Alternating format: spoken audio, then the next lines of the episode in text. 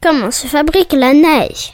Moi, ce que j'adore pendant l'hiver, c'est faire des bonhommes de neige. Je trouve ça trop cool. Mais ce que je préfère encore plus, je crois, c'est les batailles de boules de neige avec les copains, les copines. Et parfois avec mon petit frère. Ce qui est dommage, c'est que la neige, c'est que quelques jours dans l'année. Enfin, quand on n'habite pas à la montagne. D'ailleurs, je me posais une question. Comment elle se fabrique la neige? J'ai demandé à mes parents et voilà ce que j'ai compris.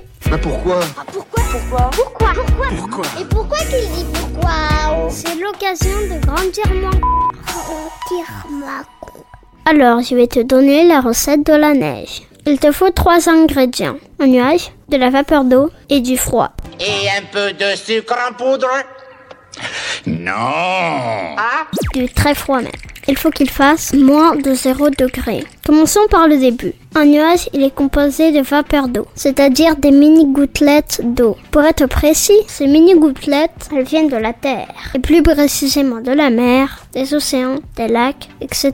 Cette vapeur d'eau remonte dans l'atmosphère et il se passe deux choses. La première, c'est que la température descend. La vapeur d'eau se condense et se transforme en mini gouttelettes. La deuxième chose, c'est qu'en remontant, les gouttelettes d'eau vont croiser des particules dans l'air. Ces particules vont s'accrocher pour former un noyau. Ces particules, c'est du sable ou de la poussière, par exemple.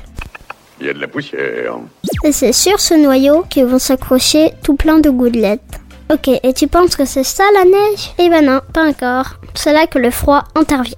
S'il fait plus de 0 degré, les gouttelettes vont devenir de plus en plus grosses jusqu'à se transformer en gouttes d'eau. Et comme elles sont plus grosses et trop lourdes, elles tombent du nuage vers la terre. Tu l'auras compris, je viens de te raconter comment se fabriquait la pluie.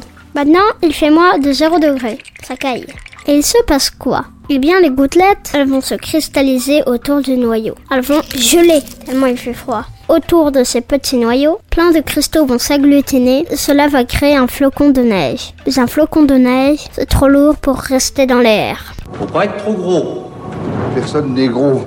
Donc, les flocons de neige vont tomber sur la terre. Et voilà comment les paysages se recouvrent de blanc et me donnent plein de neige pour faire un bonhomme de neige et des batailles de boules de neige.